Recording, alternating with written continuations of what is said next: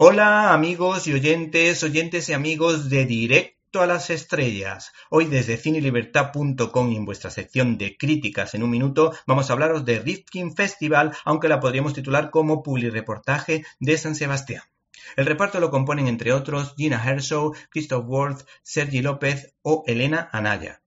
No creo que ningún director en activo, o casi ninguno, pueda presumir de haber rodado 50 películas a ritmo de una por año de unos niveles razonablemente buenos, salvo Woody Allen, que celebra con esta cifra tan redonda sus, entre comillas, bodas de oro de su filmografía. El caso es que, como ya dijimos a principios de esta temporada radiofónica, este cineasta capaz de aburrir o hacer reír a partes iguales, de alguna manera utiliza esta producción para volver a mostrar su gran sentido del humor y para defenderse de los ataques que se producen desde las tribunas mediáticas que antes le alababan y ahora le critican. Tenemos una entrevista o una parte de la entrevista, mejor dicho, de sus declaraciones a fotogramas que van en ese sentido.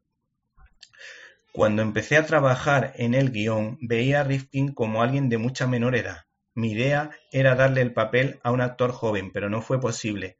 O no aceptaban trabajar conmigo o yo creía que no eran lo que el film necesitaba. El proceso de selección es muy difícil y más en estas circunstancias, dice aludiendo al vacío que le someten muchos colegas de profesión.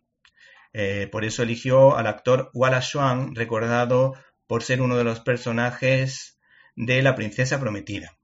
Cuando Woody Allen habla de cine o de sus películas dice lo siguiente, las miro demasiadas veces cuando trabajo en ellas.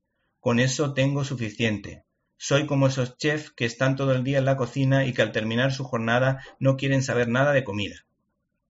Me quedo enganchado eh, con las películas de Buñuel, Berman y Fellini. Las suyas son obras sesudas, pero antes que nada son entretenidas. Y es lo que mejor hacen estos cineastas. Tenían algo que decir, pero lo hacían sin perder de vista el hecho de que la gente va al cine para divertirse. El público quiere historias de amor, quiere reír, quiere suspense, drama, y esos directores trataban temas complicados y serios, pero lo hacían de una forma entretenida. ¿Y qué podemos decir nosotros al respecto de esta película?